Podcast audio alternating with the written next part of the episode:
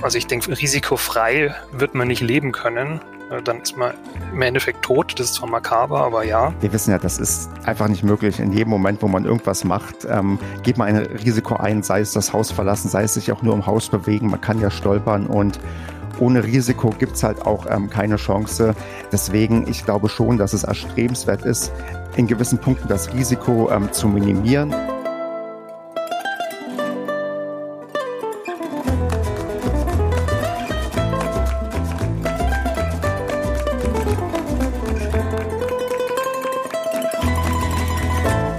Hallo und herzlich willkommen zu einer neuen Folge von El Dinero. Mein Name ist Dani Kort und heute ist es wieder an der Zeit für eine Diskussionsfolge mit zwei Gästen. Albert, worum geht es denn heute und wen haben wir zu Gast? Ja, wir sind heute hochriskant unterwegs. Man, das kennen wir ja alle. Heute aus jeder Tagesschau ins Risikogebiet, ins Hochrisikogebiet, ins Höchstrisikogebiet. Und wir machen deshalb einen Risikopodcast. Und wir freuen uns, dass Alexander und Stefan sich bereit erklärt haben, mit uns heute zu diskutieren.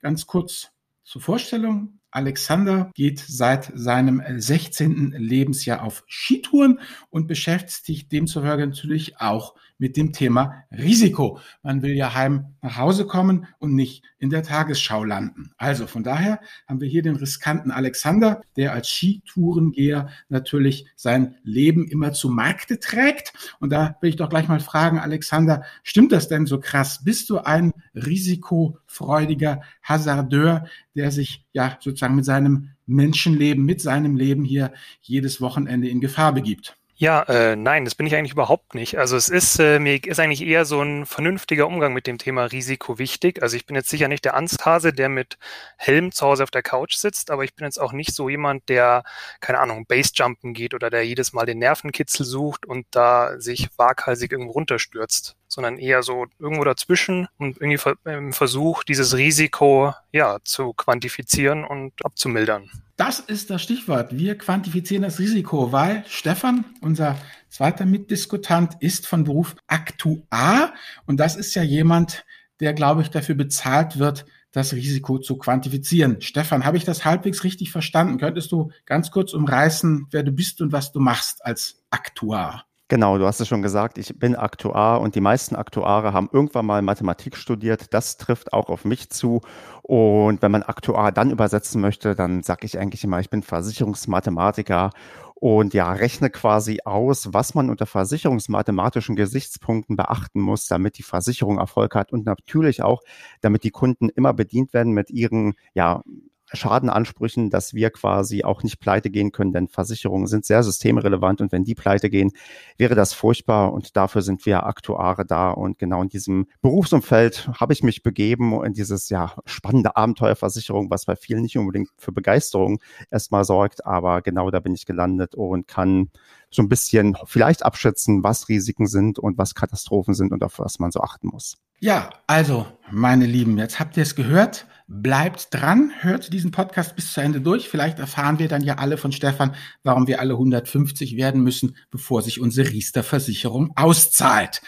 Denn äh, das ist ja dein Metier. Ja, wie geht's jetzt am sinnvollsten weiter? Wir haben hier ein paar Fragen vorbereitet Daniel, willst du einsteigen? Soll ich weitermachen? Ja, ich übernehme gerne an der Stelle.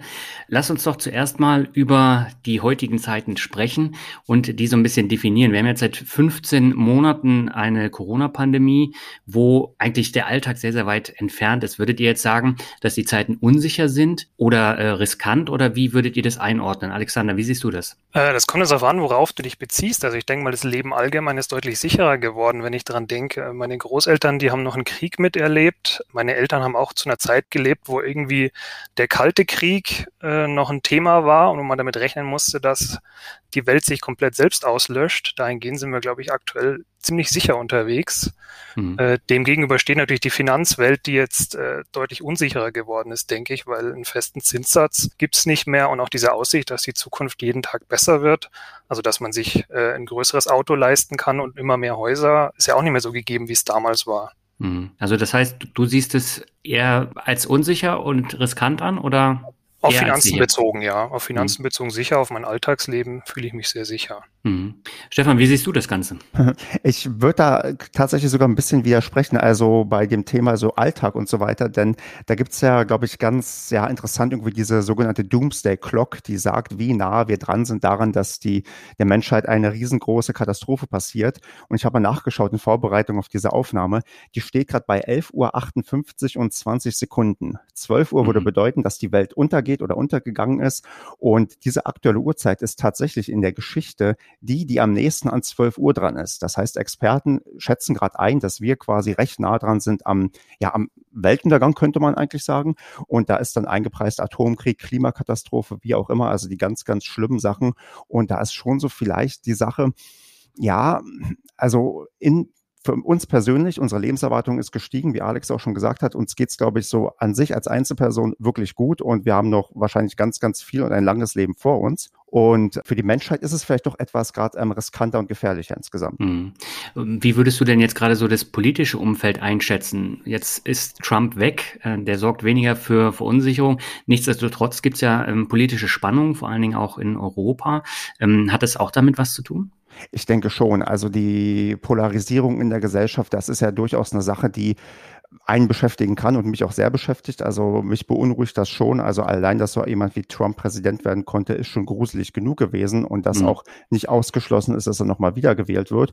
Und na klar, also auch im Hinblick auf, auf Klimakatastrophe darauf, dass wir auch wirklich merken, wie, wie die Sommer heißer werden und ich ein Riesenproblem damit auch habe, weil ich gegen Hitze nicht sehr resistent irgendwie bin, merke ich schon, dass die Welt irgendwie schon gefühlt gefährlicher ist und ähm, Sachen auch wirklich uns vor Augen geführt werden, die wirklich elementar ja, gefährlich irgendwie sind und Riesenherausforderungen gesamtgesellschaftlich und weltweit sind. Mhm. Dann lass uns mal drüber sprechen, was ist denn eigentlich konkret Risiko und was ist Unsicherheit?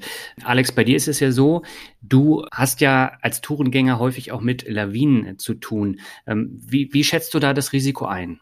Also ähm, genau, ich habe hoffentlich selten mit Lawinen zu tun. Aber mit der Gefahr von Lawinen. Mit der Gefahr auf jeden Fall, ja. das stimmt. Und ähm, ja, ich sage jetzt mal, im Bergsport hat sich in der Lehrmeinung so ein bisschen da eine Unterscheidung, du hast ja gerade Unsicherheit und Risiko abgefragt. Da gibt es diese Unterscheidung, das Risiko ist eigentlich was, was du klar ausrechnen kannst, was quasi eine feste statistische Größe hat. Also sprich zum Beispiel, ähm, ich gehe ins Casino und ich kann mir genau ausrechnen, wie hoch meine Chancen beim Roulette sind, auf die 15. Nachkommastelle genau. Hm. Und Bezug auf äh, Bergsport, Lawinen, Wetter, alles, was so mit dazukommt, ist das eigentlich Unsicherheit, weil ich kann es zwar irgendwie abschätzen und ich kann mir da vielleicht irgendwie überlegen, dass es eher sicher oder eher unsicher ist, aber ich kann da eigentlich keinen exakten Prozentsatz dran kleben. Ja. Und äh, dementsprechend ist eigentlich eher Unsicherheit oder um es mal auf die Realität oder auf, auf den Alltag umzumünzen. Ich sage mal, Lotto spielen ist vielleicht eher Risiko, weil ich kann exakt sagen, wie hoch die Chancen sind.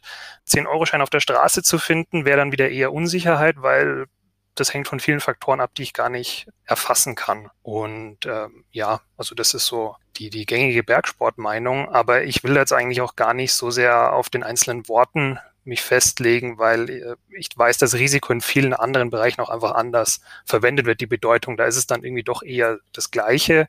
Ich mhm. glaube, es ist eher wichtig, dass man, dass einem bewusst wird, ist es mathematisch exakt berechenbar oder nicht. Mhm. Jetzt haben wir eben über politische Unsicherheit auch gesprochen. Wie gehst du mit sowas um? Gute Frage. Also auf meine Finanzen hat es überhaupt keinen Einfluss jetzt und auf mein Privatleben oder auf mein, mein Sportleben jetzt so auch nicht. Mhm. Natürlich jetzt, äh, also ja, die politische Lage in Deutschland, die beschäftigt mich natürlich schon auch, aber da ist jetzt sehr wenig, was ich irgendwie daran ändern kann als alleinige Person. Hm, das stimmt natürlich, aber wenn wir uns jetzt mal so die Finanzmärkte anschauen, da hat die Politik natürlich auch einen nicht gerade kleinen Einfluss. Das stimmt. Ähm, das hängt aber dann, denke ich, auch davon ab, in welchen Branchen man unterwegs ist. Also ich denke mal, wenn man jetzt wie Stefan eher so in der Versicherungsbranche ist, dann ist der politische Einfluss sehr groß. Oder wenn mhm. man, wenn Firmen jetzt so groß werden, dass sie, äh, dass es um zum Thema Zerschlagung geht, dann sicher auch. Aber ich denke mal, alles, was irgendwo so Mittelstand ist oder kleinere Konzerne, da ja, hat die Politik jetzt weniger Einfluss. Mhm. Albert, hast du noch eine Frage an Alex? Ja, mich würde mal interessieren, Alex, ganz konkret, wieso du sozusagen so einen Sport ausübst. Also das ist ja schon, wie du selber sagst, nicht ganz unriskant oder unsicher, je nachdem, wie man es benennen mag. Aber ähm, was sozusagen ja treibt einen dazu, diese Art von Sport auszuüben und nicht eine, die vielleicht jetzt gemeinhin sicherer ist? Äh, da gibt's viele Faktoren. Also ich meine, der eine ist mal so der, der sportliche an sich, dass ich einfach Tiefschneefahren spannender finde als mhm. über so eine glatt gebügelte Piste. Ja, und der zweite Aspekt ist, dass mir einfach so, so ein überlaufenes Skigebiet nicht so viel Spaß macht. Also ich bin halt lieber irgendwie mit allein oder mit wenigen Leuten auf einem Berg unterwegs, als mich da in so eine volle Skihütte reinzuzwängen. Und dann ist natürlich schon auch der dritte Aspekt einfach auch irgendwie die, die größere Herausforderung. Also sowohl an mein äh, Skifahrtechnisches Können, als auch jetzt eben an diese ganze Risikoeinschätzung. Ähm, die Tourenplanung ist auf jeden Fall aufwendiger. Also ich muss mich im Vorfeld natürlich mit äh, Lawinenlage beschäftigen, mit Wetter beschäftigen, muss mir überlegen, wo ich hingehe. Ähm, ich muss dann während der Tour checken, ob diese ganzen Planungen, die ich gemacht habe, überhaupt noch funktionieren oder ob ich vielleicht umplanen muss. Ähm, das ist einfach wesentlich mehr organisatorischer Aufwand und diese Herausforderung macht mir einfach Spaß. Ich denke, das ist genauso wie andere Leute äh, eine steile Karriere verfolgen wollen. Ja gut, das klingt ja schon so ein bisschen nach, nach Daniel. Ne? Daniel, Einzelanlage versus ETF. Ich bin ja auf der glatt gebügelten Piste unterwegs und will mich da um nichts kümmern. Und du musst ja auch ab und zu mal umplanen ob das mit dem Investment noch so hinhaut, wie es nicht. Das ist ja doch ein sehr ähnlicher Iterationszyklus, würde ich mal sagen. Ja, das stimmt natürlich. Äh, zum Thema Geldanlage kommen wir ja gleich noch. Genau. Ähm, Stefan, wie siehst du denn das Ganze? Was ist für dich Risiko und was ist Unsicherheit? Ja, der Alex hat es ja auch schon so ein bisschen ja mit Wahrscheinlichkeiten quasi definiert und ich probiere es mal so ein bisschen auf meine ja auch Versicherungstätigkeit ähm, so zu zu umzumünzen. Also es gibt durchaus halt Versicherungsprodukte, die angeboten werden, wo man sehr sehr klares und eindeutiges Risiko quantifizieren kann. Klassisches Ding ist Kraftfahrthaftpflicht, ähm, hat irgendwie jeder, der ein Auto besitzt. Ich besitze keins, muss ich dazu sagen, aber Kraftfahrthaftpflicht, man hat da so viele Schadendaten, man weiß halt ganz genau, wie schadenträchtig normalerweise normalerweise die Leute so ungefähr sind, je nachdem, in welcher Tarifzone sie sind oder welcher ähm, ja, Postleitzahlenzelle, die sich aufhalten, wie alt die Leute sind. Da weiß man wirklich doch sehr, sehr genau auch über die, ja, über den Ausgleich des Kollektivs, wenn man ganz, ganz viele quasi Autofahrer in seinem ähm, Portfolio hat, dass man genau weiß, okay, so und so viele Schäden werden da auf uns zukommen, das kann man wirklich sehr, sehr gut ausrechnen. Eine andere Sache, wo halt dann wirklich diese Unsicherheit ist, wo du gar nichts eigentlich weißt, sind dann zum Beispiel Versicherungsprodukte, die du bisher noch gar nicht kennst oder noch gar nicht wirklich etabliert hast, sowas wie eine Cyberversicherung. Wir haben ja heute alle Angst davor, zu Recht natürlich auch, dass wir irgendwie gehackt werden und irgendwelche Trojaner, die alles verschlüsseln, uns irgendwie eingeschleust werden. Und da hast du in der Versicherung ganz, ganz große Probleme, weil du keine Schadenerfahrung hast. Du weißt nicht, ähm, wie teuer ist so ein Schaden wenn jetzt die Deutsche Bahn plötzlich nicht mehr fahren kann, weil ihre ganzen ja, Rechner verschlüsselt sind und die ganzen ähm, ja, Bahnen dementsprechend irgendwie nicht mehr fahren können, das kann kein Mensch quantifizieren. Und ähm, das ist dann der, der große Unterschied, wo man dann auch tendenziell vielleicht sogar als Unternehmen die Finger davon lässt oder dann nur sehr, sehr vorsichtig in den Markt reingeht, weil man extrem unsicher ist und das Risiko eigentlich überhaupt nicht abschätzen kann im Vergleich halt zu anderen, wo man halt schon sehr, sehr gute Schadenerfahrung hat und sehr, sehr genau Bescheid weiß. Und wie siehst du das Ganze privat? Ja, privat, da würde ich auch ähnlich ähm, wie Alex vielleicht gar keine so großen Unterschiede machen. Denn auch wenn ich Mathematiker bin, es ist nicht so, dass, wir, dass wenn ich irgendwie rausgehe, überall nur Zahlen vor Augen habe und denke, okay, wenn ich jetzt über die Straße gehe, sterbe ich mit der Wahrscheinlichkeit von 0,00001 Prozent und sollte vielleicht erst drüben die Ampel benutzen. Das ja. ist dann eher, glaube ich, so ein, so ein gesundes Gefühl, was man da als Mensch einfach irgendwie entwickelt, dass man genau weiß, okay, die Sache ist so und so gefährlich und die Sache ist so und so gefährlich. Ich bin jetzt keiner, der dazu neigt, Extremsportarten zu machen. Ich bin schon ich würde sagen, risikoavers, aber auch ich ähm, gestehe, mache manchmal riskante oder dumme Sachen in dem Sinne, dass ich auch, trotzdem ich Mathematiker bin, hin und wieder schwach werde und Lotto spiele und mir davon manchen Mathematikern auch was anhören muss, dass ich das überhaupt mache. Aber tatsächlich, ähm, ja, ist das, glaube ich, mehr so, bei mir so ein gesunder Mix, den ich da finde und äh, vom Gefühl her, glaube ich, da einigermaßen in der Mitte unterwegs bin mit der Tendenz zur Risikovermeidung. Mhm. Okay, Albert, willst du übernehmen? Ja, gerne. Und zwar eine Frage noch, Stefan, jetzt so viel gerade noch mal gerne würde ich darauf zurückkommen, auf dieses Thema, wo du gesagt hast, bei der Kfz-Versicherung weiß man ganz genau eigentlich aufgrund des großen Daten, ja, Volumens, wo es hingeht, wenn es andere Sachen gibt, die da durchaus schwammiger sind. Wie wirkt sich das denn jetzt auch ganz konkret für mich als Endkunden auf die, auf die Preisgestaltung aus. Also beispielsweise äh, die beiden Klassiker, die Kfz-Versicherung und zum Beispiel eine Berufsunfähigkeitsversicherung. Ähm, ähm, also wie, wie kommt man dann letztendlich, was, was ja immer faszinierend ist, uns fragen, auf den Preis, auf die Versicherungsprämie, die ich dann zu bezahlen habe. Das äh, kannst du quasi beliebig hm, fein machen. Also man kann das, ähm, also sehr, sehr, also mit sehr feinen mathematischen Modellen sehr ausdifferenziert ähm, ausrechnen. Du kannst natürlich auch das auf einer sehr, sehr groben Ebene machen und dir den ganzen ähm, Bestand anschauen. Es gibt auch Versicherungsprodukte, die werden eher, sagen wir mal, ein bisschen gröber kalkuliert. Aber gerade bei ähm, Kfz hast du das ähm, Phänomen, dass da ein sehr, sehr starker Preiskampf ist und die Kunden extrem preissensitiv sind. Deswegen musst du gucken, dass du alle Möglichkeiten benutzt, um den Preis halt möglichst fair und dann auch entsprechend günstig quasi für den Kunden zu machen, dass der sich damit wohlfühlt und sich halt dieses ähm, Produkt gönnt. Das ist ähm, aber wie gesagt, kann anspruchsvoll und ähm, sehr, sehr schwierig sein. Die Berufsunfähigkeitsversicherung, da muss ich sagen, das ist nicht mein Fachgebiet, denn ich bin ein Schadenversicherungsmathematiker. Das heißt, alles, was in Richtung Lebensversicherung geht, ist nicht das, wo ich mich mit super auskenne. Aber da hast du das Problem, dass du auf sehr, sehr lange Zeithorizonte planen musst. Du hast nicht so das Ding, okay, wir gucken nächstes Jahr, wie viel Kfz-Haftpflichtschäden haben wir. Und wenn die Kunden uns zu teuer sind, dann kündigen wir sie einfach oder äh, geben dir eine Preiserhöhung, dass die von selbst kündigen.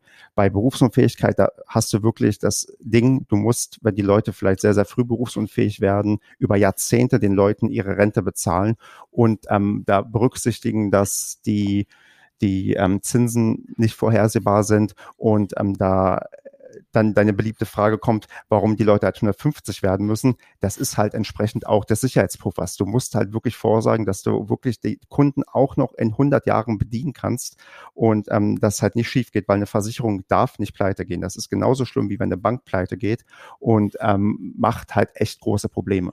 Ja, weil das finde ich ganz interessant. Zum Beispiel dem gerade was du sagtest bezüglich der Kfz-Versicherung, ich nehme an, da gibt es auch noch etliche andere von diesen ähm, Versicherungen. Ähm, als ich gewechselt habe, also dann war sozusagen das Konkurrenzangebot von Versicherung B, war dann schon mal 20 Euro billiger und dann bin ich halt eben rübergezogen. Das machen die alles für einen und dann kam sozusagen das Gegenangebot von Versicherung A und das war dann nochmal sozusagen äh, um die Hälfte billiger. Also das war dann ein extremer Preissprung. Und dann habe ich mir schon gedacht, das sind ja, wie soll ich sagen, Zustände ähm, wie auf dem äh, Bazar. Also der eine will X, der andere will 20 Euro weniger und der andere will mich zurückholen und halbiert dann einfach nochmal ähm, sein vorheriges Angebot. Und da wäre ich natürlich, wie soll ich sagen, als Kunde dann auch misstrauisch und frage mich, ähm, wie kann sowas funktionieren? Was sind da für riesige Margen drin? Oder äh, geht es einfach darum, dass die mich zurückhaben wollten, weil sie ihre Vertriebsziele erfüll, äh, haben wollten? Weil das verstehst du, da verliere ich dann auch ein bisschen das Vertrauen in der Versicherung. Deshalb wollte ich dich jetzt einfach mal als, als Insider fragen, wie ich mir das eben vorstellen muss. Sind da riesige Margen oder geht es da einfach um Vertriebsziele und die zahlen dann drauf? Das kann alles ähm, sein. Also natürlich geht es da um ähm, ähm, darum, dass man vielleicht einen Kunden unbedingt halten möchte, weil du auch ähm, vielleicht bei der Versicherung noch ähm, andere Produkte hast und die nee, habe ich nicht. Das okay, habe ich nicht die du dann aber vielleicht sonst jemand bist, der, wo man sieht, okay, da kann man noch ein bisschen ähm, draufpacken. Eine gute äh, Indikator, ob mhm. es, ob, ob da die mhm. Margen riesig sind oder nicht, sind die Schadenquoten. Du kannst zu jeder Versicherungssparte, die ja beim. GDV ähm, Schadenquoten suchen und gucken. Die geben quasi an, wie das Verhältnis zwischen der Prämie, der gesamten Prämie über die ganze Sparte zu den Schäden ist. Und je näher die an 100 Prozent ist, desto weniger Gewinn macht dabei der Versicherer. Und ähm, mhm. da fehlt auch noch die Kostenquote, die kommt auch nochmal oben drauf. Das heißt, nur weil du eine Schadenquote von 80 Prozent siehst, heißt das nicht, dass ähm, 20 Prozent Gewinn sind. Nein, die Kosten kommen auch noch oben drauf. Und es gibt auch durchaus ähm, Sparten, da bist du auch über 100 Prozent, weil die ähm, quasi andere Sachen querfinanzieren. Und ähm, bei Kfz-Haftpflicht, wenn mich nicht alles täuscht, mhm. da bist du immer sehr, sehr nah an 100 Prozent dran. Oder also mit Kosten, wenn man die sehen würde. Also das ist ähm, keine keine Sparte, wo die äh, Versicherer sich ewig viel Geld ähm, einstecken können, weil da eben der Kunde so preissensitiv ist, weil du halt wechselst, weil es halt woanders ähm, günstiger ist. Und ähm, natürlich bauen die auch viele Leute, die, ähm, sagen wir mal, faul sind und einfach das weiterlaufen lassen. Ich meine, als mhm. Versicherer wärst du blöd, wenn du sagen würdest, okay, wir müssen die Preise jetzt ähm, für alle irgendwie senken, wenn die sich nicht beschweren, dass es zu teuer ist. Und da, so kommt das dann halt zustande, dass mhm. da durchaus noch was drin ist, aber wenn die es für alle machen würden, dann wären die nicht mehr im Plus quasi. Okay, also lohnt es sich dann schon nochmal genau eben, äh, drauf zu gucken. Du erwähntest eben was von GDV. Äh, ist das irgendeine Webseite? Genau, der GDV ist der Gesamtverband Deutscher Versicherer. Das ist, sagen wir mal, so ein Zusammenschluss so ziemlich aller Versicherungen in Deutschland mhm. und ähm, halt so ein klassischer ähm, Lobbyverband, der halt ähm, auch entsprechend die Interessen der Versicherungsbranche vertritt und auch ja öfters mal Aber da auf ist. der Webseite von denen, da könnte ich diese Schadensprämien dann, also das können wir in die Shownotes packen, das können unsere Hörer und Hörerinnen dann da abrufen. Ich würde vermuten, ja. Also ich müsste ähm, vielleicht auch ein bisschen tiefer gucken, aber irgendwo findet man Schadenquoten auf jeden Fall. Okay, aber dann nochmal die Frage, wie wird denn dann aber so ein Produkt wie eine äh, Berufsunfähigkeit oder eine andere Versicherung, auch wenn das nicht ein Fachgebiet ist, aber ganz grundsätzlich, wie wird denn sowas designt? Oder du wirst ja auch irgendwie in deinem Beritt Versicherung haben, wo ich wenig Datenpunkte habe. Wie, wie designt man denn dann sowas? Mm, tendenziell kannst du, wenn du Glück hast, äh, Daten irgendwo kaufen, wenn du in irgendwelchen Datenpools mhm. beteiligt bist, dass du quasi externe Marktdaten bekommst. Heißt noch nicht, dass die eins zu eins auf dich anwendbar sind, weil kann durchaus sein, mhm. dass du andere Kunden anziehst. Aber sonst ähm, kannst du es halt auch so lösen, indem du erstmal ganz, ganz vorsichtig in so eine ja in so eine neue Sparte reingehst und ähm, nur sehr, sehr, ähm, sagen wir mal, kleine Schäden abdeckst, also nur sagst irgendwie bis 10.000 Euro oder einen mhm. Selbstbehalt ähm, drin hast, dass du dich erst sehr, sehr vorsichtig näherst und erstmal deine, ja, deine Schadenerfahrung aufbaust. Also dann hast du auch noch die Möglichkeit, dass du das bei einem Rückversicherer absicherst. Also Rückversicherer sind quasi die Versicherung von Versicherungen, die mhm. dich quasi gegen ähm, große Schäden oder viele Schäden nochmal extra absichern können. Und so kannst du auch in eine Sparte hineinkommen, wo du vielleicht bisher noch gar keine Schadenerfahrung hast. Aber das geht in der Regel halt ja durch Aufbau von Erfahrung und das kann halt auch teuer sein, wenn man halt ähm, zu optimistisch kalkuliert. Na gut, das kennen wir ja von uns selber auch. Ne? Erstmal mit dem 25-Euro-Sparplan anfangen und die Schwankungen erstmal hinnehmen und dann sozusagen den Geldhahn eben aufdrehen. Genau. Das, das verstehe ich. Ähm, ja, okay. Daniel, darf ich an dich übergeben? Ja, mich würde das jetzt mal interessieren, Alex, wie siehst du denn das Thema Versicherung und das Absichern von Risiken, gerade wenn du in den Bergen unterwegs bist, ähm, was ja durchaus äh, gefährlicher ist. Wie gehst du damit um? Also das eine ist, ähm, ich habe eine Mitgliedschaft im Alpenverein. Ähm, den kennt man sonst eigentlich nur, wenn man billiger auf Hütten übernachten kann. Aber das ganz Entscheidende dabei ist eigentlich, dass man eine Unfallversicherung für die Berge hat. Mhm. Und äh, das heißt, ich bin da unfallversichert. Ich, äh, die übernehmen quasi alles, was die normale Krankenkasse nicht übernimmt, sprich äh, Hubschraubertransport oder irgendwas in der Art, wenn es nötig ist.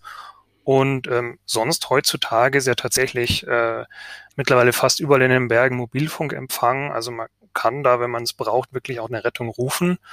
Und ähm, wenn es aus Wettergründen oder so nicht passen sollte, muss man halt irgendwie umplanen. Also bei Nebel zum Beispiel kann es ein Hubschrauber nicht fliegen, dann muss man halt äh, seine Tour eine Stufe weniger riskant planen. Hm. Und wie gehst du als Privatmensch damit um? Wie viel Versicherungen hast du tatsächlich? Da bin ich wahrscheinlich eher unterversichert im Vergleich zu dem, was andere haben. Also ich habe halt die ganz normale Haftpflichtversicherung. Mhm. Ähm, ich habe eine Hausratsversicherung, tatsächlich eigentlich nur, weil die recht günstig ist. Und ähm, eine Rechtsschutzversicherung da bin ich aber auch irgendwie noch nicht so ganz sicher, ob ich die noch behalten werde oder nicht. Und ich habe jetzt auch keine Berufsunfähigkeit, weil ich mir tatsächlich wenig Situationen vorstellen kann, wo ich wirklich berufsunfähig werden könnte, ohne gleichzeitig erwerbsunfähig zu werden. Also es gibt ja eine, eine Erwerbsunfähigkeitsversicherung aus der Rentenversicherung, glaube mhm. ich, wenn ich gar nicht mehr arbeiten kann. Aber ich kann jetzt meinen Job eigentlich auch, könnte ich auch im Rollstuhl ausführen, wenn es wäre. Ja, die Frage ist natürlich immer, wie gehst du dann mit psychischen Erkrankungen um? Weil da ist es dann schon schwierig, auch am Rechner dann zu arbeiten. Ja, das stimmt. Da habe ich einfach, also glaube ich einfach, äh, dass ich da relativ abgesichert bin, ähm, weil ich mir einfach, wenn ich merke, dass ich Probleme habe, auch Hilfe hole. Ähm, mhm. Und dass ich da eigentlich vorher schon gegensteuern kann, ohne dass es überhaupt so weit kommt, dass ich mal zu einem Burnout komme. Mhm. Ähm, Stefan, wie siehst du denn als Aktuar das Thema Versicherung? Hast du viele Versicherungen oder bist du ähnlich wie Alex äh, eher niedrig äh, versichert? Also ich bin ähnlich wie Alex äh, in Anführungsstrichen unterversichert, mhm. aber das ist jetzt auch nichts, wo man sagen muss, ähm, der, wenn der Aktuar das sagt, ist das richtig. Das muss man entsprechend ähm, seiner eher persönlichen auch ja, Neigung zur Absicherung quasi festlegen. Also klar, ich habe auch die Klassiker wie allgemeine Haftpflicht, ich habe auch eine Hausrat, bei der ich auch, die eigentlich nur, weil sie so günstig ist, wirklich elementar wichtig ist sie nicht. Und auch ich habe tatsächlich keine Berufsunfähigkeitsversicherung, aber nicht, ähm, weil ich, also ich das ist schon eine Sache bei mir, wo ich sage, das ist ein Risiko, was ich in Kauf nehme, wo ich aber auch weiß, dass das ähm, elementar schlimm sein kann, wenn es tatsächlich eintritt. Weil das ist für mich auch als ja, irgendwie als Mensch schwer greifbar. Also wie wahrscheinlich ist das und ähm, wie, wie, wie schlimm wird das? Also wenn ich, sagen wir mal, ein halbes Jahr berufsunfähig bin und danach sowieso tot bin, ist das kein Problem. Aber klar, wenn ich von heute auf morgen dauerhaft ausfalle und ähm, nicht mehr arbeiten kann, ist das natürlich eine elementare ja, Sache, die halt am Schiefer läuft. Aber generell ist meine Grundhaltung, ich habe Versicherungen normalerweise nur für Sachen, die ich sonst mit meinem Geld quasi überhaupt nicht absichern könnte. Und das ist halt sowas wie allgemeine Haftpflicht oder eine Auslandsreise, Krankenversicherung, wenn ich irgendwie aus ja, irgendwie in, in, in Thailand medizinisch behandelt werden muss und ausgeflogen werden möchte, dass das irgendwie sichergestellt ist, damit es halt nicht zu teuer wird. Aber äh, sonst bin ich halt auch eher jemand, der wirklich nur Sachen ja, versichert hat, wo ich sage, okay, wenn da ein Risiko eintritt, dann sollte ich da ähm, eine Versicherung haben, damit ich halt nicht mein Leben lang irgendwie zahlen muss oder komplett pleite bin. Aber wie gesagt, das ist nichts, was ich jetzt jedem empfehlen würde. Es gibt durchaus auch Versicherungsprodukte, wenn man sich mit der Handyversicherung einfach wohler fühlt, weil das Handy schon so oft runtergefallen ist und man ganz doll Angst hat, dann muss man die halt abschließen. Hm, kommt immer auf den Blickwinkel drauf an. Ne? Definitiv, ja, ja. Deswegen sage ich, das ist kein ähm, Universalrezept, was ich hier geben kann und werde, vor allem, weil ich ja auch kein Vertriebler bin und kein Mensch bin, der sich an vorderster Front mit Versicherung auskennt. Da würde ich vielleicht auch noch mal kurz ergänzen. Ähm, ich denke, es hängt auch wirklich ganz stark von der familiären Situation ab. Also ja. bei mir ist so aktuell, ich habe noch keine Kinder und meine Freundin verdient ihr eigenes Geld. Ähm, wenn ich jetzt sagen würde, ich wäre Alleinverdiener und muss daheim noch zwei Kinder ernähren, dann ist natürlich die Berufsunfähigkeit essentiell, weil einfach äh, andere Schicksale mit dranhängen. Dem stimme ich zu. Und, und ich glaube, man muss es einfach wirklich individuell von der Lebenssituation abhängig machen, in welchem Alter ist man und so weiter. Ja, genau, was ich halt festgestellt habe, ist, dass die wirklich wichtigen Versicherungen ja auch oft erstaunlich preiswert sind. Also eine Haftpflichtversicherung oder auch eine Auslandskrankenversicherung, die kosten ja alle gar nicht die Welt. Ähm, teuer sind dann eher so diese schwammigen Schichten beziehungsweise die Versicherung, die ja dann immer noch diese Kapitalkomponente dabei haben. Aber die sind ja meiner Meinung nach sowieso vollkommen nutzlos. Was mich jetzt nochmal interessiert von euch beiden, es gibt ja diesen Spruch, als ich äh, hier für unseren Podcast mich vorbereitet habe, da hat ein Kumpel von mir gesagt, na ja, ähm, am riskantesten ist es ja eigentlich, jegliches Risiko zu vermeiden. Deshalb eben an euch beide mal die Frage, gibt es überhaupt die Möglichkeit, das Risiko ein für alle Mal zu eliminieren? Und äh, vor allem, ist das überhaupt wünschenswert, ja, kein Risiko mehr im Leben zu haben? Also ich würde mal versuchen anzufangen und zu sagen, das würde natürlich alles viel, viel einfacher machen, wenn es kein Risiko mehr gibt. Aber wir wissen ja, das ist einfach nicht möglich. In jedem Moment, wo man irgendwas macht, ähm, geht man ein Risiko ein, sei es das Haus verlassen, sei es sich auch nur im Haus bewegen. Man kann ja stolpern und ohne Risiko gibt's halt auch ähm, keine Chance. Deswegen, ich glaube schon, dass es erstrebenswert ist, in gewissen Punkten das Risiko ähm, zu minimieren. Aber halt das komplett zu vermeiden, dann ähm, landet man, glaube ich, dann äh, ja in irgendwelchen äh, Gedanken, die, äh, die einen dann auch nur krank machen, weil man die ganze Zeit nur Angst hat vor allem Möglichen. Und ich glaube, so ein ja, gesundes Bewusstsein dafür, was quasi passieren kann, ist, glaube ich, vernünftig. Aber komplette ja, Risikovermeidung, das ähm, ja, endet halt auch nur für einen selbst, glaube ich, in keinem glücklichen Leben. Ja, das sehe ich eigentlich ganz ähnlich. Also es ist, äh, man kann jetzt natürlich sagen, der Straßenverkehr ist gefährlich und Sport ist gefährlich und ich kann mich verletzen und deswegen bleibe ich nur noch zu Hause. Aber wenn ich mich nur noch auf der Couch bewege, dann äh, steigt halt mein Risiko für Herzinfarkte und so weiter oder ich kriege Bluthochdruck oder Blutunterdruck. Also es, es ist ja eigentlich nur ein, ein Abwägen von Risiken und die einen sind halt offensichtlich und die anderen sind versteckt. Also ich denke, risikofrei wird man nicht leben können. Äh, dann ist man im Endeffekt tot. Das ist zwar makaber, aber ja. Und das Leben bewegt sich irgendwo in einem Bereich mit viel wenig oder noch weniger oder ja, Risiko. Also man muss irgendwie damit zurechtkommen. Ja, weil, wie gesagt, in der Recherche hier zu unserem Podcast bin ich auch noch auf ein Buch gestoßen, das hieß Hormesis, ein Konzept, was ist jetzt schon wieder Hormesis? Und ganz interessant, das ist letztendlich äh, ja nichts weiter als wissenschaftlich äh, dieses Thema, die Dosis macht das Gift, wie es ja der Paracelsus von Hohenheim schon formuliert hat vor vielen hundert Jahren oder eben dieses, was mich nicht umbringt, macht mich härter, wo es letztendlich darum, darum geht, dass eben genau wie du sagst, Alex, gewisse Reize eigentlich eben nötig sind. Ja, also natürlich, wenn du äh, ja den Menschen äh, vom vierten Stock runterwirfst, ja, äh, dann ist das eine schlechte Idee, weil dann sind sozusagen die Schockreize zu hoch und dann stirbt er. Aber wenn man ihn halt in die Muckibude schickt, ja, und er soll da mal sich bewegen mit den Muskeln bis zur Erschöpfung, dann ist das ja auf zellulärer Ebene auch Stress und macht ja auch was kaputt. Aber man kommt eben, weil eben, ja, man ein Risiko eingegangen ist, was beherrschbar ist, kommt man aber letztendlich stärker aus der Geschichte wieder hinaus. Und das fand ich eigentlich ein sehr, sehr interessantes ähm, Konzept eben, dass die Hormesis eigentlich sagt, du brauchst permanent irgendwelche Stressoren, die dürfen halt nur nicht so groß sein, dass sie dich eben zerbrechen. Und ähm, wenn ich jetzt hier mal unseren Zettel ansehe, jetzt kommen wir zum Thema bisschen Geldanlage. Vielleicht darf ich das Thema Geldanlage und Hormesis jetzt wieder nach Lübeck überantworten. Ja, du hast ja äh, schon das Thema Geldanlage angesprochen und zwar in Verbindung zu Alex. Da würde mich jetzt natürlich mal interessieren, wie legt ihr denn an? Also seid ihr die klassischen ETF-Anleger oder investiert ihr auch in Einzelaktien, wo das Risiko ja durchaus höher ist? Alex, wie ist es bei dir? Ich mache eine Mischung aus beidem, ähm, einfach weil ich jetzt auch noch nicht ganz so lange dabei bin. Das sind jetzt ungefähr drei Jahre, wo ich wirklich äh, intensiv investiere und habe mir da halt einfach auch so ein ja, eigentlich im Prinzip wie so ein Trainingsplan aufgestellt, um, um mit diesem Risiko umgehen mhm. zu können. Also was heißt das konkret? Ich habe äh, einmal einen festen Sparplan, das ist ungefähr so 60 Prozent von meiner Sparquote. Das geht einfach in zwei ETFs. Also klassische MSCI World Emerging Markets 70-30, mhm. Wobei ich da die nachhaltige Variante gewählt habe. Ja, und dann wollte ich aber irgendwie, also mich reizen auch die Einzelaktien und eben dieser Nervenkitzel da zu mhm. investieren. Und dann habe ich mir einfach überlegt, äh, wie kann ich da rangehen, kann ich dabei was lernen, ohne dass ich jetzt mein komplettes Vermögen aufs Spiel setze. Und dann habe ich mir einfach äh, quasi so einen Rahmen abgesteckt, in dem ich das machen will. Und ich habe mir damals gesagt, ähm, ich werde einfach mal zehn Aktien kaufen, mhm. a 1000 Euro, grob. Dann habe ich ein ausgeglichenes Portfolio, das ist auch irgendwie diversifiziert und von 10.000 Euro, da geht jetzt meine Altersvorsorge nicht kaputt, wenn ich da irgendwie mhm. Mist baue. Ähm, das ist auch irgendwie ein, ein ja, Risiko, was ich akzeptieren kann und kaufe einfach mal, worauf ich Lust habe. So. Und richte mich jetzt aber auch gar nicht danach, was irgendwelche anderen Leute schreiben. Also ich, ich lese natürlich Aktienbewertungen mhm. und so weiter, aber ich verfolge jetzt keine Strategien, die mir irgendwer anders vorgibt, sondern einfach, äh, ich gehe da eher unternehmerisch ran. Also ich sage, welches Unternehmen überzeugt mich, welches Produkt überzeugt mich, die Unternehmensstrategie, vielleicht auch der Geschäftsführer, was er damit vorhat. Ja, vergleicht es aber eigentlich permanent gegen mein ETF-Portfolio. Also ich habe äh, auch Portfolio-Performance mhm. und äh, match die eigentlich permanent gegeneinander und schaue, was sie so machen.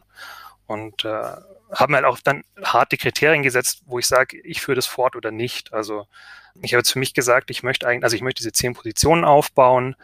Das Portfolio soll auf jeden Fall einen Crash überleben. Vielleicht soll auch mal ein Unternehmen pleite gehen. Und es muss mir auch wenn es soweit ist, auch immer noch Spaß machen. Und es soll natürlich auch besser performen als die ETFs. Wenn nicht, kann ich es nämlich gleich bleiben lassen. Und äh, tut es das? Performt es besser? Bis jetzt ja. Bis jetzt ja. Äh, in den letzten Jahren, jetzt seit diesem Kalenderjahr, also es ist recht techlastig.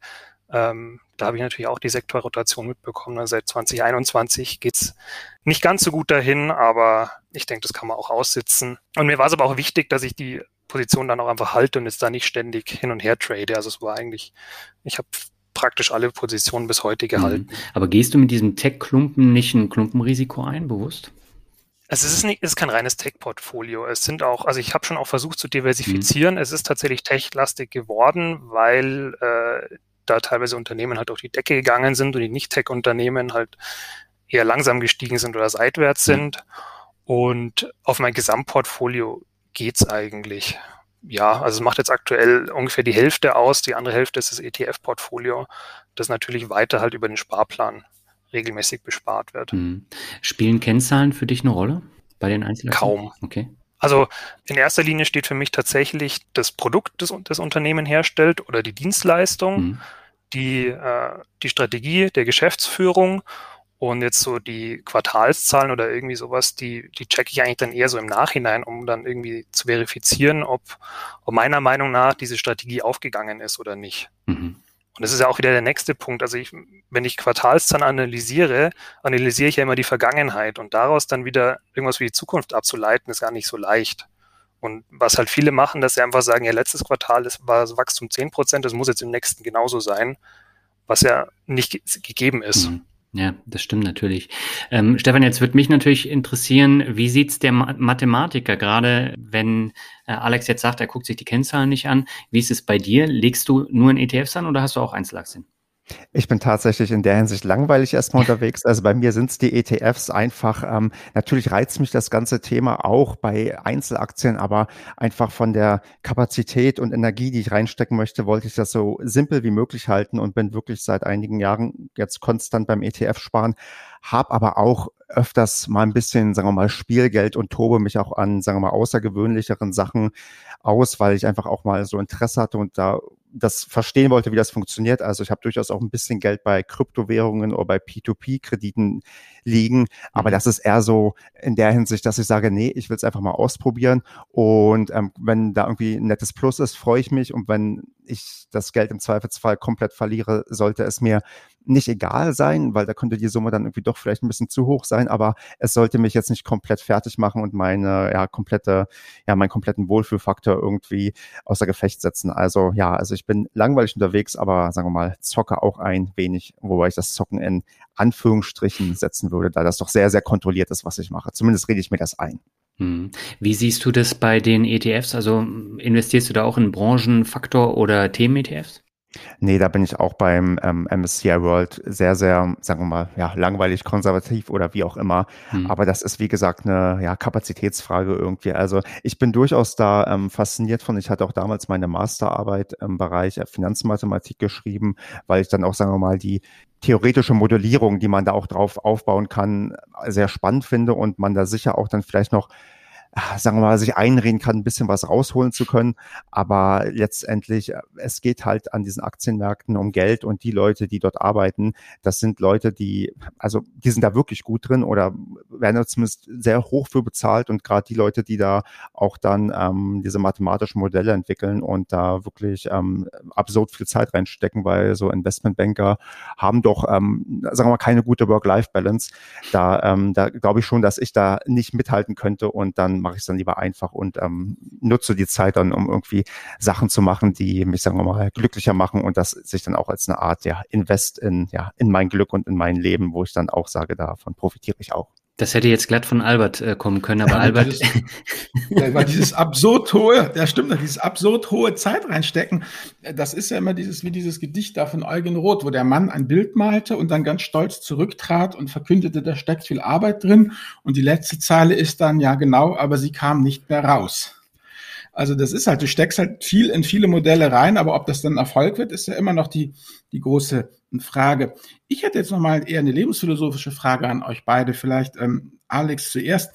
Und zwar, ähm, wenn man jetzt ja im Leben unterwegs ist, in so einer gewissen, da hat man so ein gewisses Setting mit Leuten, mit denen man sozusagen umgibt, was man beruflich macht, überhaupt alles. Und da hat man ja so eine Art, wie soll ich sagen, Risikoklasse. Das ist diese Frage, äh, wo ihr auch gefragt habt, was eigentlich damit gemeint ist. Mir geht es darum eben, weil man halt feststellt, dass das Leben das kann man natürlich auch dann auf die Anlage dann auch beziehen, dass man irgendwie in einer Risikoklasse lebt, ähm, die eigentlich nicht mehr passt, ja, weil man sich eben weiterentwickelt hat, in welche Richtung auch immer welche Strategien und ja Möglichkeiten ihr für euch sozusagen entwickelt habt, um eben das Risiko, was man sich zu sehr aufgeheizt hat, ähm, wieder loszuwerden oder umgekehrt, wenn man feststellt, ähm, mein Leben wird zu langweilig, es erstarrt in Routine, wo kriegt man dann mehr Risiko her? Oder ist das für euch bis jetzt noch nicht relevant gewesen, weil ihr noch äh, sozusagen zu wenig Investmenterfahrung habt? Also du beziehst jetzt auf Geld und investieren. Auf beides, auf Geld und auf Geld investieren, aber auch durchaus eben Thema Risiko, weil ich glaube ja immer, also das ist mittlerweile meine Überzeugung, dass dieses Thema Geldanlage irgendwie auch untrennbar äh, mit dem Leben verbunden ist und dass man so bestimmte Risikokomponenten halt hat und die müssen halt alle irgendwie ausgewogen sein. Ja, ich denke, äh, mehr Risiko ist immer leicht machbar. Ich kann mir ein schnelles Auto kaufen, ich kann Extremsportarten anfangen, äh, ich kann in irgendwelche Hebelprodukte am Finanzmarkt investieren. Also da äh, mhm. Risiko steigern ist immer möglich. Das Schwierige ist halt dann, das Ganze einzuschätzen und irgendwo in eine, ja, für sich selbst verantwortbaren Rahmen zu machen. Und ich glaube, das Wichtige dabei ist halt einfach immer sich zu überlegen, wie viel äh, Geld möchte ich jetzt in diese neue Risikoklasse wirklich investieren. Und ich fange lieber einfach mal mit mhm. einer kleinen Summe an, die mir eben keinen Schaden zufügt. Und umgekehrt, wie wirst du das Risiko los? Ja, einfach dann da wieder aussteigen aus den, äh, also in den Finanzen, aus den Hebelprodukten raus. Also ich mache zum Beispiel überhaupt gar keine Hebelprodukte, ich mache auch okay. keine Derivate. Mhm. Also bei mir ist es wirklich nur Aktien kaufen ähm, mhm. und halten das ist jetzt quasi meine Methode, es zu re reduzieren. Ich kaufe mhm. jetzt auch keine Short-Zertifikate oder so, weil da meiner Meinung nach der Hebel auch genau andersrum ist. Oder äh, es ist ja so, der Gewinn ist mhm. gedeckelt, der Verlust ist unendlich potenziell. Und ja, im Leben kann ich ja im Prinzip das Gleiche machen. Ich kann natürlich jetzt, also ich könnte jeden Tag, wenn mir das Risiko zu viel wird, aufhören, Skitouren zu gehen. Ähm, von der Risikobetrachtung her. Mhm. Dann hätte ich halt nicht mehr so viel Spaß. Das ist ja immer dann der Knackpunkt. Man, man könnte sozusagen, man könnte, aber will man es dann auch. Aber das bedeutet ja dann ja eigentlich, dass man auch in der richtigen Leben, in der richtigen Risikoklasse äh, eben äh, lebt. Also dieses Konzept, so, wie soll ich sagen, dass das ganze Leben, das klingt immer so, so zynisch dann als Risikoklasse zu betrachten. Das finde ich eigentlich ganz ähm, interessant, weil man dann eben ja das so auspegeln kann. Genau das ist halt eben stimmt mit äh, ja, Spaß haben und eben äh, äh, Sicherheit sozusagen, dass man das ja irgendwie dann doch hm, ja jedes Jahr oder im Leben doch immer neu aushandeln muss, weil ich jetzt gut, meine Perspektive ist die eines Mit-50ers. Ich da auch eine Menge Leute jetzt dann sehe, deren Leben, ja, wie soll ich es ausdrücken, höflich gesagt, ein bisschen zu wenig Risiko hat naja, 9 to 5 und immer brav und alles läuft seinen geregelten Gang und irgendwann versteinert man halt langsam. Also das ist ja auch, wie soll ich sagen, äh, ja, das Antirisiko vielleicht. Oder mit anderen Worten, man geht da kein Risiko mehr ein, aber dafür bricht es dann halt an anderer Stelle wieder raus. Wie siehst du das, Stefan? Ja, ich habe da probiert, intensiv drüber nachzudenken und so wirklich ähm, die, dieses, äh, sagen wir mal, große Verlangen, dass ich ein ganz großes Risiko bei mir anpassen muss, das fällt mir spontan in meinem Leben gar nicht so ein. Beim Gespräch Gespräch mhm. gerade ist mir so ein bisschen vielleicht eingefallen, wo ich das vielleicht im letzten Jahr sehr bewusst mal vielleicht wahrgenommen habe, dass man sein Risiko vielleicht doch anpasst, war natürlich im Rahmen der Corona-Krise, weil ich habe da schon ähm, mein ja, Privatleben deutlich mhm. angepasst, weil ich viel, viel weniger Menschen getroffen habe und ich mhm. normalerweise sehr, sehr gerne Menschen treffe und wo ich schon gemerkt habe, oh, dieses Risiko, mich jetzt mit Leuten zu treffen, das empfinde ich als so unangenehm, dass ich es halt dann einfach lasse. Ich meine, das ist vielleicht auch das Vernünftige, wenn man merkt, okay, es geht mir mit der Risikoklasse, sei es finanziell, finanziell oder privat geht's mir schlecht, die muss ich abstoßen, da muss ich irgendwie was anderes machen. Auf der Suche nach mehr Risiko, boah, jetzt frage ich mich, war ich das jemals? Hm, ja, vielleicht ist so ein, so ein Jobwechsel vielleicht die Suche nach mehr Risiko, wenn man merkt, okay, in dem eigentlichen Job, da ähm, ist nicht mehr, ist man nicht mehr so erfüllt oder man ähm, braucht irgendwie mal was, ähm, was, mal was Neues und das habe ich schon gemacht und das äh, ja, ja, ist auch wieder diese Kategorie, wenn mich was stört, dann ändere mhm. ich das halt einfach. Wobei ich jetzt nicht unbedingt sagen würde, ich bin entscheidungsfreudiger, also ich muss da schon vorher intensiv abwägen, aber ich glaube, ich bin dann schon auf jemand, wenn ich drüber nachdenke, wenn mich in der Hinsicht was stört, dass ich dann mein Risiko ähm, anpasse. Okay. Ja, ähm, Stefan, ganz kurz nochmal dazu. Ähm, du kannst natürlich jetzt in so einer Situation wie jetzt bei der Corona-Pandemie, da ist natürlich schwer, dann alles dann noch umzusetzen mhm. und auch zu ändern, ne? weil äh, du hast ja da ähm, das Heft des Handelns nicht in der Hand, sondern ähm, da sind ja diverse Auflagen, was du machen kannst und was du nicht machen kannst. Und mir persönlich ist es zum Beispiel schwer gefallen, da irgendwas zu ändern jetzt in der Krisensituation. Also dann frage ich dich mal offen, also hast du tatsächlich ähm, in der Form gegen die Kontaktbeschränkungen verstoßen, dass du regelmäßiger größere Gruppen getroffen hast? Nein, absolut nicht. Also ich habe genauso wenige Menschen gesehen wie du, aber ähm, das betrifft ja äh, Einschnitte in das persönliche Leben. Also du kannst zum Beispiel nicht mehr ins äh, Fitnessstudio gehen. Ähm, das heißt, du musst dann andere Mittel und Wege finden, um äh, fit zu bleiben. Und das ist natürlich auch ein Risiko, wenn du nichts machst jetzt über 15 Monate. Nee, für mich geht's auch eher darum, man äh, hat sich an, also es gibt ja Leute, die haben sich an diese Kontaktbeschränkungen nicht gehalten und die sind quasi ihr Leben mehr oder weniger normal äh, haben die das normal fortgesetzt. Und da habe ich halt für mich gemerkt, nee, das das könnte ich nicht, auch wenn es mir sehr, sehr wichtig gewesen wäre, da habe ich tatsächlich das ähm, angepasst. Mhm. Lasst uns doch nochmal kurz äh, zum Thema Risikoklassen äh, kommen. Ihr habt ja jetzt schon über unterschiedliche ähm, Geldanlage Assetklassen auch gesprochen. Da gibt es natürlich auch unterschiedliche Sichtweisen. Also wenn ich zum Beispiel mit Albert über das Tagesgeld spreche und ihm sage, dass ich jetzt äh, beispielsweise bei so einer Zinsplattform bin, da schlägt er die Hände über dem Kopf zusammen. Ähm, wie seht ihr das? Also würdet ihr zum Beispiel Tagesgeld auch als Risiko sehen und dann auch da anlegen? Alex, wie ist es bei dir? Also bei mir ist so, ich habe mein Tagesgeld einfach bei der Comdirect und versuche jetzt auch gar keine Rendite rauszuholen, weil mhm. ich sehe es auch so. Also es, mir ist irgendwie das Risiko für so einen halben Prozentpunkt Rendite ist mir da ja einfach viel zu hoch. Und ähm, aber es ist auch irgend so, was ich nicht irgendwie fassen kann, ob jetzt da eine mhm. zypriotische Bank sicher ist oder nicht. Das ist irgendwie ja einfach übersteigt jetzt mein intuitives Verständnis. Ähm, hm. Und ich denke, man kann da eigentlich mehr damit lösen, indem man halt seine Asset Allocation halt einfach ein, zwei Prozentpunkte mehr Richtung Aktien schiebt und einfach hinnimmt, dass das Tagesgeld keine Zinsen abwirft. Ja, also gerade bei der Comdirect, da habe ich ja auch ein Tagesgeldkonto, da gibt's ja wirklich 0,0. Aber ähm, als Rücklagenkonto ist das ja super, aber für Erträge ist das natürlich äh, ziemlich ungeeignet.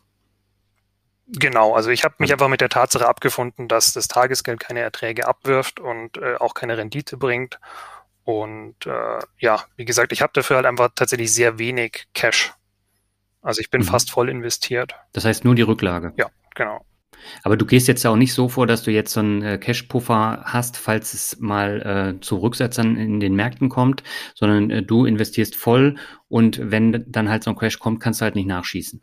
Ja, das ist jetzt aktuell mein Ding. Ich hatte jetzt tatsächlich bei dem Corona-Crash, weil ich irgendwie davon ausgegangen bin, dass da nochmal ein zweiter kommt, habe ich jetzt ein bisschen hm. Cash angesammelt. Dazu waren ja auch die Aktien ziemlich überbewertet in letzter Zeit oder äh, hm. einfach insgesamt sehr hoch bewertet. Ich sehe halt einfach, dass die schon sich sehr weit von den realen Werten wegentwickeln. Und jetzt war aber zuletzt, habe ich halt ein paar Unternehmen gefunden, gerade die so erneuerbare Energien machen, die haben ja gerade sehr stark korrigiert. Und mhm. da habe ich jetzt die Gelegenheit genutzt und da recht viel investiert. Oder einfach okay. meine Cash-Reserve mehr oder weniger aufgebraucht. Okay. Stefan, wie ist es bei dir? Wie siehst du äh, das Thema Tagesgeld?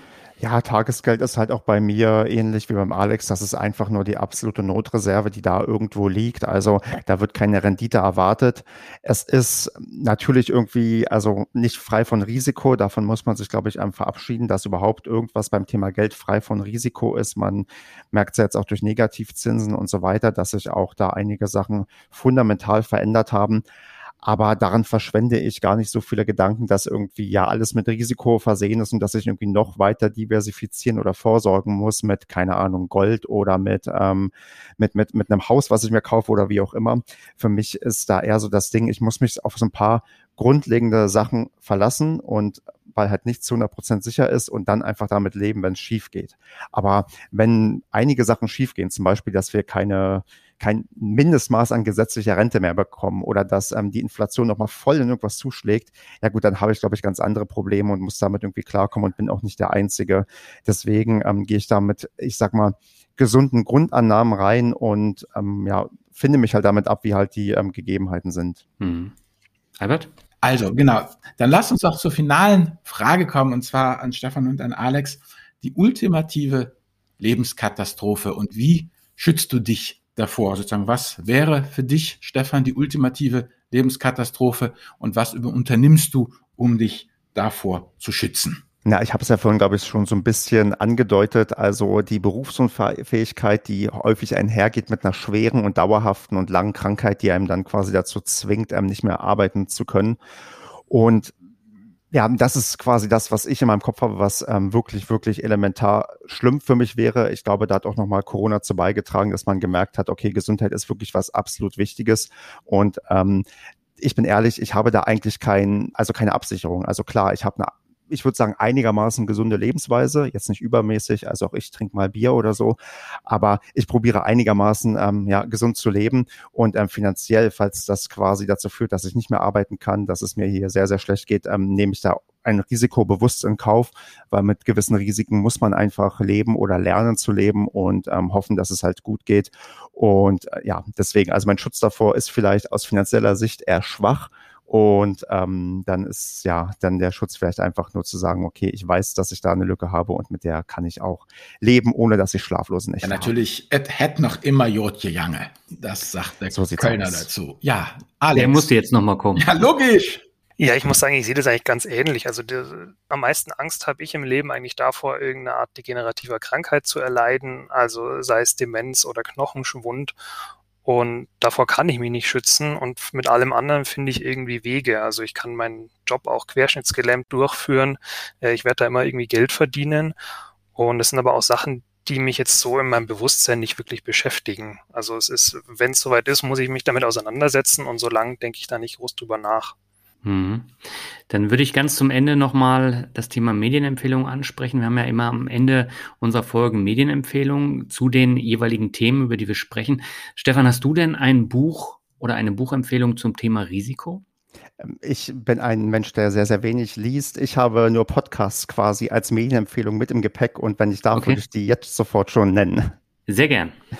Ähm, einerseits würde ich beim Thema Risiko, da wir ja alle gerade in Zeiten der Pandemie leben, den ähm, Podcast Pandemia empfehlen, der so ein wenig den Fokus oder sehr stark den Fokus darauf legt, wie Pandemien entstehen und auch ähm, nicht nur auf Corona blicken, sondern auf ganz, ganz viele andere Pandemien, die in der Menschheit stattgefunden haben und ähm, man da nochmal ein Gefühl bekommt, dass ähm, Corona nicht das einzige Risiko war, dem wir bisher ausgesetzt sind, sondern dass auch in der Form andere ähm, Dinge gibt. Hm, das klingt auf jeden Fall interessant. Von dem Podcast habe ich noch nie gehört. Ja, also ich kann den ähm, nur wärmstens empfehlen. Der ist ähm, wirklich sehr, sehr gut gemacht und ähm, ja, ist sehr, sehr aufschlussreich. Aktuell ist da ein Special über ähm, die HIV-Pandemie und ähm, da kriegt man noch mal viel, viel mehr Hintergründe mit, wie das auch damals quasi entstanden ist und wie da auch die aktuelle Entwicklung beim Thema Impfstoff und so weiter ist. Und man kriegt noch mal ja ganz andere Einblicke, wie ja, Krankheiten quasi eine gesamte Gesellschaft komplett ähm, verändern können. Hm. Ja, wir verlinken das in den Shownotes.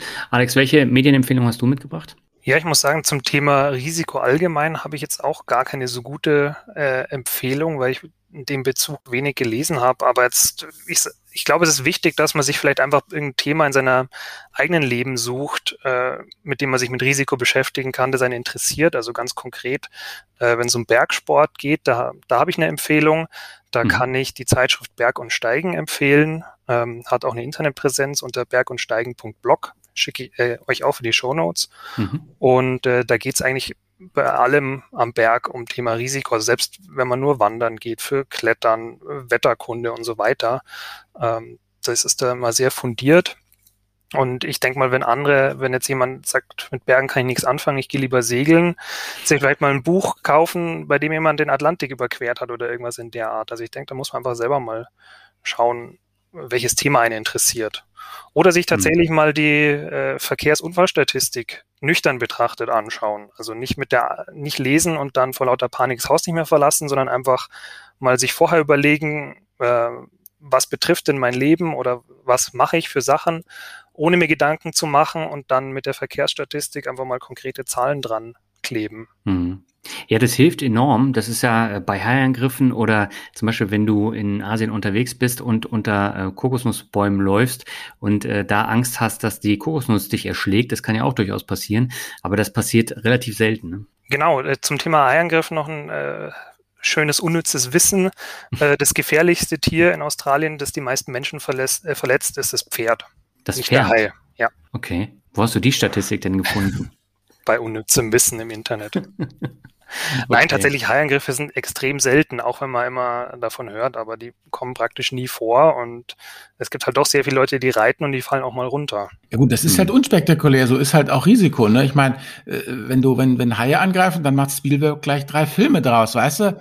Und äh, Chantal fällt genau. vom Pferd, naja, pff, das ist jetzt halt nicht so spannend. Ja gut, man ist halt beim Thema Risiko auch sehr irrational. Ich meine, es gibt Leute, die haben Flugangst und das ist auch überhaupt nicht ähm, begründet. Und wenn man dann, wenn man jetzt auch wieder auf, auf zum Beispiel auf das Thema Impfen kommt und ähm, AstraZeneca mit den ähm, seltenen Nebenwirkungen, die auch im Zweifelsfall zum Tode geführt haben, wenn du da jemanden kennen würdest, der das, der, der davon betroffen wäre, würdest du dich wahrscheinlich auch nicht mit dem Zeug impfen lassen, obwohl es eigentlich ähm, statistisch gesehen gar keinen Sinn macht. Hm. Jede Anekdote ähm, schlägt quasi dann die ähm, Statistik wahrscheinlich, wenn man mit Leuten ja drüber redet. Hm. Aber wenn wir das jetzt mal betrachten, das Thema Risiko, ähm, dann heißt es jetzt eigentlich, das Risiko spielt eine Rolle, aber keine entscheidende im Leben und auch nicht bei der Geldanlage. Oder fasse ich das jetzt falsch zusammen, Albert? Ich würde sagen, du fasst es genau richtig zusammen, weil wir eben irrational sind und uns die ganzen Risiken halt nicht auf Excel durchgehen. Und selbst wenn wir sie, wie unser Stefan, mathematisch durchgehen und die Excel-Kenntnisse haben, dann handeln wir im echten Leben dann doch nicht danach. Und letztendlich läuft es dann doch wieder auf den rheinischen Dreiklang. Es ist, wie es ist, es kütt, wie es kütt, und es hätte noch immer Jod gegangen aus. Ich meine, deshalb sind wir Menschen, dass wir irgendwie dann doch uns, uns durchwurschteln. Ich glaube, die Menschen sind mit die größten und besten Durchwurschler, die der Planet je hervorgebracht hat. Also man schlägt ja immer wieder die Hände beim Kopf zusammen. Jetzt auch aktuell, wie das hier mit, mit der ganzen Impferei läuft. Aber irgendwie kommen wir dann doch durch. Und das ist eigentlich das, dieser un unglaubliche und in den meisten Fällen unbegründete Optimismus, der mich doch eigentlich ja, wie soll ich sagen, vertrauensvoll in die Zukunft blicken lässt. Hm. Alex und Stefan, seht ihr das genauso? Ja, ich glaube, so ein ähm, gesunder Optimismus ähm, ist gar nicht so verkehrt und irgendwie kommt man durch die Welt schon durch. Und ähm, wie gesagt, wenn man sich zu viele Gedanken macht, dann wird man auch nur wahnsinnig dabei. Und der Mensch hat anscheinend doch ein ganz gutes Gefühl für Risiken, sonst wären wir, glaube ich, gar nicht so weit ähm, in der Evolution gekommen. Alex? Ja, ich denke, aus Leben sehe ich das eigentlich ziemlich ähnlich. Es ist, äh, wir brauchen mehr Optimismus. Äh, in Deutschland ist leider der Pessimismus sehr stark verbreitet. Da einfach mal ein bisschen positiver denken und ja, auf die Geldanlage bezogen, denke ich, sollte man sich schon mit dem Risiko mal auch mathematisch auseinandersetzen und aber ja, einfach lernen, ein Gefühl dafür zu bekommen und da jetzt nicht einfach äh, dem Nächstbesten hinterher zu rennen. Also da ein bisschen aufpassen dabei. Mhm. Ja, hast du jetzt schön zusammengefasst. Ich würde sagen, das äh, war eine interessante, abwechslungsreiche Diskussionsfolge. Und Albert, ich gebe dir mal wieder das letzte Wort. Ja, danke, aber da bleibt mir gar nicht viel anderes übrig, als zu sagen, danke Alex, danke Stefan, dass ihr dabei wart. Es war ein toller Podcast und euch da draußen lebt weiter wild und gefährlich und macht's gut. Bis zur nächsten Folge von El Dinero. Tschüss. Ciao. Ciao.